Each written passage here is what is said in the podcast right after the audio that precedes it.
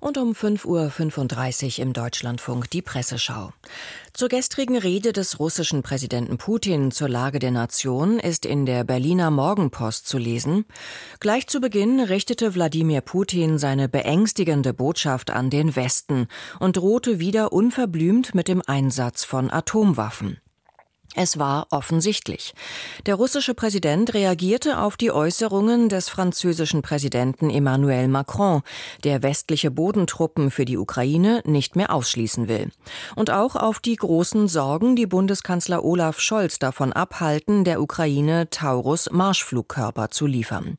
Putin sagte deutlich, wenn ihr euch nicht an die roten Linien haltet, werden wir es auch nicht tun.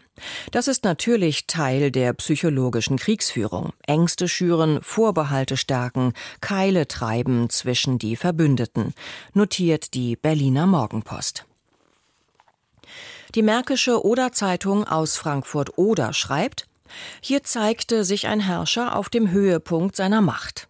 Einer, dem nach dem Tod seines wichtigsten innenpolitischen Rivalen Nawalny niemand mehr gefährlich werden kann. Ein Ende des Krieges in der Ukraine dürfte noch lange nicht in Sicht sein. Putins Maximaldrohungen entspringen einem hohen Maß an Hilflosigkeit, betont hingegen die Augsburger Allgemeine. Zwar hat er es geschafft, die Ukraine in echte Bedrängnis zu bringen, doch von seinem Ziel eines schnellen Sieges ist er weit entfernt. Natürlich wollen die Regierungen in Berlin, Paris und London nicht mutwillig einen Kriegseintritt riskieren aus politischer Kraftmeierei, und doch wäre es ein Fehler, Putin allein die Deutungshoheit in diesem diesen angespannten Zeiten zu überlassen, mahnt die Augsburger Allgemeine.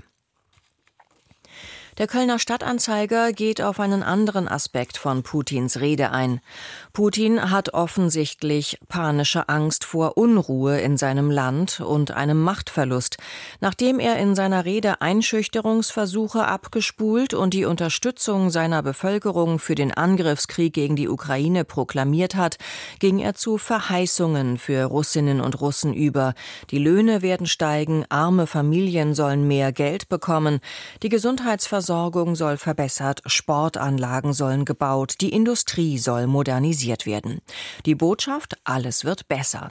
Die Frauen mögen nur bitte mehr Kinder gebären, davon habe Russland zu wenig.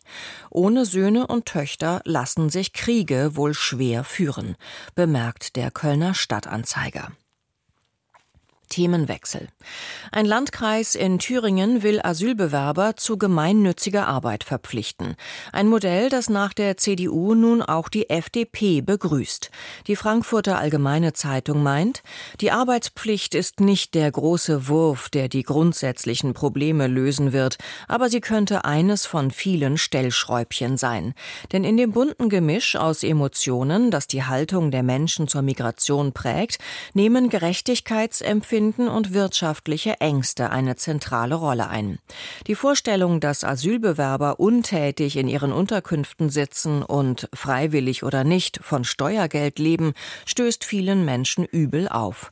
Auch die großzügige Unterstützung für die ukrainischen Kriegsflüchtlinge birgt emotionalen Sprengstoff, erläutert die Frankfurter Allgemeine Zeitung. Das Straubinger Tagblatt wirft ein, wichtig ist, dass Asylbewerbern signalisiert wird, dass man sich in die Gesellschaft, auf deren Kosten man lebt, auch einbringen muss. Wer arbeitet, findet Selbstbestätigung und die Anerkennung der Bevölkerung und bestenfalls eine reguläre Arbeit. Die Lausitzer Rundschau kritisiert die geplante Arbeitspflicht. Es ist noch nicht so lange her, dass man Asylbewerber und Migranten mit vielen Mitteln vom deutschen Arbeitsmarkt fernhielt.